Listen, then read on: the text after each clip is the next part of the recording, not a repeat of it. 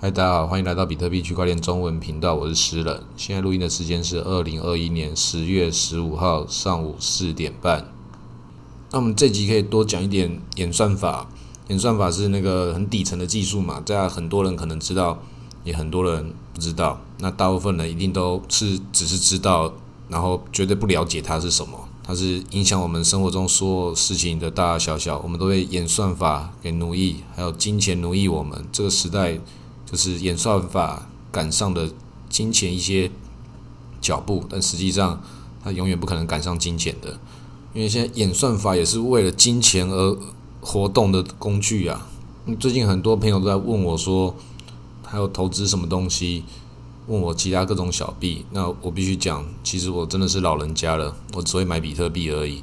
我现在看不出来还有什么比比特币更好的东西，但现在来说。你硬要把事情讲开的话，还有很多的发展空间啦。至少我就觉得说，AI 演算法去做投资的未来一定是一个世界的趋势。但是现在 AI 是这么一个不明确的东西，很多人不理解它，就有很多的骗局在这里出现，把这个演算法力量讲得非常强大。那其实演算法其实它可以也是可以很简单的，你也可以去买那个最简单的给小朋友幼儿学的那个演算法那个键盘。就只有几个按钮，但是你可以组合之后可以看出那个演算法是怎么玩的。那我就觉得哦，那个好像很酷诶，我自己都想玩的啊。那个东西，那个演算法就是最简单的演算法，让你可以看到最基础的这个逻辑。其实小孩的这个逻辑真的很重要啊，不然的话很容易会那个失去理智。但是你的环境也很重要。那个每个人在这个生活之中都是自己跟外界宇宙。去做这个规则的交换，利益跟代价的交换。那有时候那规则到底是什么，我们永远分不清楚，因为这个宇宙多么的巨大啊！所以很多人终其一生都会说，那个我数学就是不会。事实上就是如此，大部分人都不会数学。数学真的是一个最困难的科学，也是最基础、最美的科学。所以那个艺术与科学这个很老梗的这个，是不是叫那种轻小说、痞子菜？这个就是上古时代的事情，所以其实你都记得很多事情嘛，但是都没有被写在区块链上啊。所以在我们这个时代，其实我们都史前人类啊，其实你要好好珍惜我们是史前人类这个这个事实，这些事情的记录都是很有可能会随时不在的。像你可以去看那个 Mr. Robot，这个最近有上 Netflix 的影集，我之前看的时候就有也是看到比特币，但是那时候实在是。太不敢去面对比特币了，然后它下载有点困难，硬碟空间满了，就只好不看它了。那时候还有很多其他还要继续追的剧，像是《高保奇人》，也是那个平行时空宇宙的那边那个比特币一定也都还来得及买。那个是二次世界大战的时候是纳粹打赢的哦，这个故事就很屌咯。我不知道以色列他们会怎么看这个事情。然后我觉得我看了第一季，觉得实在是太精彩了，它是真的是一个很厉害一个历史剧。但是我现在又没看了，所以不知道现在演到哪里。那还有另外一部《艺术侦探》，后来发现是我一直有在订阅的一个艺术界大大他翻译的，因为他发现 Netflix 原来就使用他的翻译啊，因为那个英文跟《艺术侦探》完全没有关系，是他自己就临时就觉得说这个是描述的是这个事情，他就发现 Netflix 直接拿去用的。那我很希望 Netflix 可以。就重新把它上架就好，我们没有什么著作权那些事情，可能也不用为这件事情烦恼。就我希望我还可以看到这部纪录片，我要付出什么代价？我是要切换什么地方吗？我要切换到哪个国家吗？这个实在是太复杂了吧！没有想到使用一个全球化企业是这么样的困难。有时候我们要推动很多东西，它其实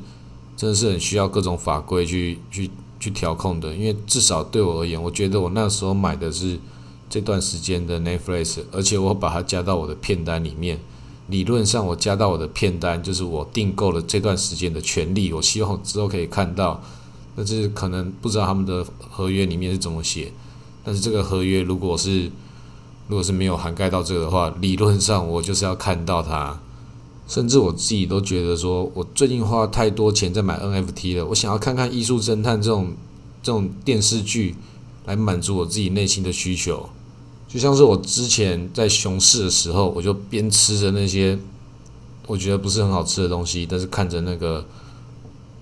法国的那个主厨的餐桌，哇，那个多好吃啊！啊，真的很适合你在熊市的时候看，因为你会知道说你要如何更努力更好，然后你自己会看他们那些料理的方式，你自己也会学会一些如何用那个最低成本的方式去打造一个自己也想要过得精致的小生活。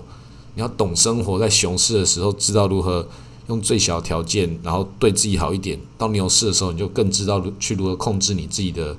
各种的花费跟欲望。你就可以打造一个合理的、健康的健全体系，不然很多人都是赚了一笔之后，然后就忘了整个事情的状态。但是你还是要把钱拿出来要用，要对自己好。因为我上一次就是觉得，哎，赚到一笔钱不要乱花钱。那现在学会看钱是什么事情更多了一点之后，你要把钱拿来花费，但花费要投资到你的整个生活跟工作的体系里面，让自己的状态越来越好。那这个事情我自己还在努力当中，这种事情都是很复杂的，因为你一个人生活要如何让它慢慢调控，这种系统就跟你自己的比特币啊这些小币的这些仓位一样，那很长一段时间要整理啊，包含我自己的 email 就哇，也太多 email，到底要什么时候才删得完啊？Google 一直在提醒我这个东西，那个已经到容量上限了，那我就在省这种钱，我觉得哇，我根本就不太用 email 的，为什么还要为了这种事情想要去升级它？然后就花 Netflix，后来我觉得最好就 Spotify 啦，因为 Netflix 会把我想要看的下架。我每次一上 Netflix，我就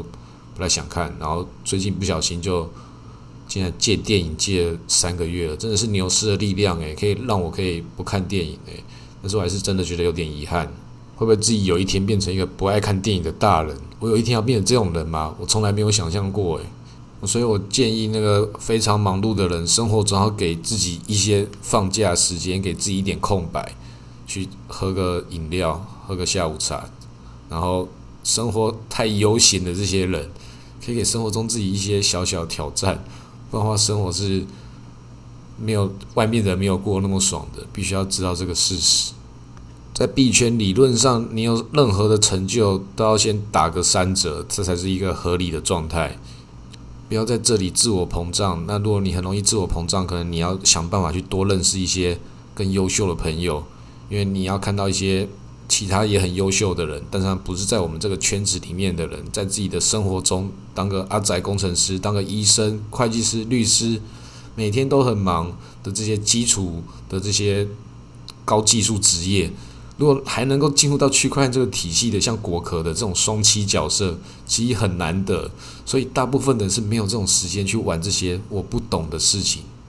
那这些人在我们的社会中是很多数的，包含消防员、警察，这些都是一定都很优秀人在里面，但他们跟我们这个世界是绝缘的。所以你慢慢的会觉得这些人是不是像 NPC 一样，就做他们该做的事情？那就是真的是都要感谢这个社会有搭建这样的体系给我们，那所以我们自己也要去怎么样的回馈这个社会，去理解这个社会他们现在发生什么事情，那就是不用去理解，你就去感受它就好了，你就是有花钱做善事。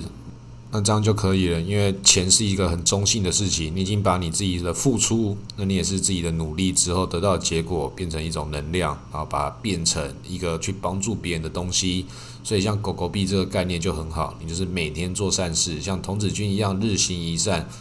，do only good every day。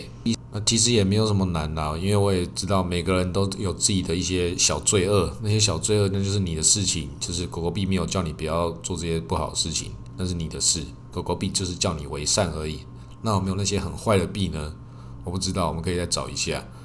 有些人就喜欢这种特别越坏的越好，然后就有些人觉得那个门罗币很坏。那我自己是没有这样觉得门罗币很坏啦，只是坏，它对坏人来说很好用而已。那最近这个门罗币有趣的消息是讲那个花生酱加密事件。那我觉得这个实在太坏了吧？它竟然弄放在花生酱里面。那弄成新闻之后，那花生酱一定就是一定会有人想要吃啊！就是美国一直在输出这种花生酱文化给全世界。我因为看到那则新闻之后，然后就觉得，嗯，好想吃花生酱哦。然后在那边思考要不要吃花生酱，因为好像已经不太可以这样子吃了。最近已经摄取太多这种美国食物，那种汉堡王啊，然后必胜客这些，然后肯德基这些，大家都会喜欢约这种地方，好像就真的很巴菲特。真的要致敬一下巴菲特爷爷，我真的觉得巴菲特爷爷每次吃这些东西的时候，我看到这个新闻就觉得你根本就吃给大家看嘛，你就是要让大家知道你在吃，你真的有天天吃吗？好可怕哦，真的很为他的健康感到担心呐，还在那边喝可乐，都已经老成那个样子了。那我们币圈中很多人不喜欢巴爷，因为他那个很不支持比特币，然后一直批评比特币。那其实你真的要去了解巴菲特，其实巴菲特真的是一个很好的一个投资的老师。其实对我来说，那个我觉得所有做投资有什么好好困难的？第一件事情，先找最厉害的，先把那个雪球打开来，超厚的一本书，第一页开始啃。反正现在也没钱投资嘛，那没钱投资人，我就建议你买比特币，然后雪球，八爷爷讲的，找到一个长长的坡，然后很湿的雪去滚动它，就越滚越大。你要知道这件事情，他会从雪球这种浪漫的讲法，真的很诗情画意，跟他整个人生是有他的哲学性的。那他很喜欢棒球，所以他要讲说，那个投资棒球这件事情，每个好球不是你每个好球都要打，你要打你最会打那种球。所以比特币对他来说，他知道错过这么好的红中的甜心好球，但他就是没看过，他看不懂，他已经老了，所以他并不是批评比特币，他是在隔绝他所不了解的事情。所以每个人也都是要有这样的一个资讯筛选能力。他可能也会帮你筛选掉一些不好的事情，但是好的事情也会被筛选掉，这种事情是无法避免的。但是每个人要做选择能力，什么事情是好的？有时候有些美丽的事情就值得你去错过它。所以你要当一个好的一个棒球选手，就是要知道不是每个好球都要打，挑你最会打的。那他讲的很数据诶，他讲说十二个打孔机，你这辈子如果只能投十二个东西的话，那你要怎么投？那我自己是认为你要把它理解成投十二个属性的，因为他自己就投超过十二家公司了嘛，他不可能真的只投十二家公司，他一定是控股公司去各种的结构，但对他来讲，他把它分成十二个他认为重要的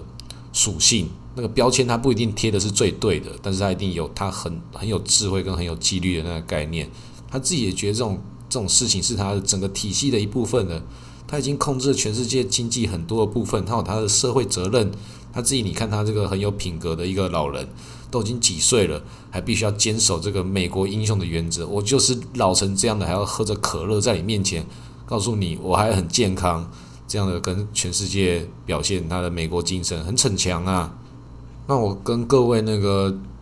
喜欢可乐的朋友，我那个建议大家一件事情，你就买可乐的艺术品，甚至可乐也有出 NFT。就买这些事情，然后你不要喝可乐，可乐实在太不健康了。就像是那个 C 罗，他就一夕之间让可乐的股价崩多少，就是不要喝可乐，喝水就好。真的，后来我才发现，真的是你要尽量喝水，你还是可以喝一些其他有趣的饮料，比如说酒或者其他有趣的饮料。但是含含糖的饮料就是尽量少喝，甚至最好不要喝，或是你要喝糖的时候，最好是加蜂蜜的那一种。就是喜欢甜味，是每个人都喜欢的，就喜欢很甜的那种样子嘛。那这种事情，它就是一种瘾呐，你不能够让这种东西控制住你。其实你很喜欢它，但是这种事情也没有什么大不了的，因为它就是作为你生活中的调剂，所以你还是可以拥有它。但是你不要让自己变成，就是看到含糖饮料，就是哇，我就好想喝，一直喝，这种事情它会让你变成麦当劳的样子。那当当然，他们现在都非常健康啊，都越来越健康。你自己看那个李长博，就一直发麦当劳的那个文，然后他自己就是很瘦，然后有在健身，然后每次在说没有啦，我很胖的。我觉得就是要表现出这种态度，真的是很很优秀。我已经理解他这种趣味，就是要故意一直发麦当劳东西，然后害大家变胖。然后自己一直很认真，我很喜欢这种趣味。最近越来越能够理解李长博的这种趣味了。我最近看懂了，所以李长博其实真的有一些铁粉啦，一些一些黑粉一直在不想选他的，来这边讲说他那个要怎么对得起他的选民啦。我跟你讲，李长博在哪个理由都去支持他，啊，一路选到总统我都支持他。那这种政治性的话题，我们再复习一下上一集讲的谢国良先生要选那个基隆市长的事情，希望大家的雪亮眼睛都可以把这个所有的事情都看得清清楚楚。把所有事情了解区块链会如何改改变这个基隆这个都市，我希望能够看到这样的愿景。即便我们不能够马上做到，但是我们是一个很好的开始，让我们的国家一步一步的更好。有一个很好的开始，就是一个很好的蓝图。毕竟我们也是一个工程师的一个国家，我们可以看一下这个谢委员如何带领这个体系，让那个基隆这个都市一步一步的把它改变。毕竟这是一个很复杂的事情，基隆是一个很巨大的都市。它就在台北旁边，在顶级掠食者旁边，它自己也是掠食者。它就是在海港中很重要存在。那我们如何来守护这个海洋，让海港可以更健康呢？包含各方面环保或什么样的东西，然后看这事情，大家如何让宝岛金融事情成为改变这个区块链的力量。好，今天录到这里，谢谢大家。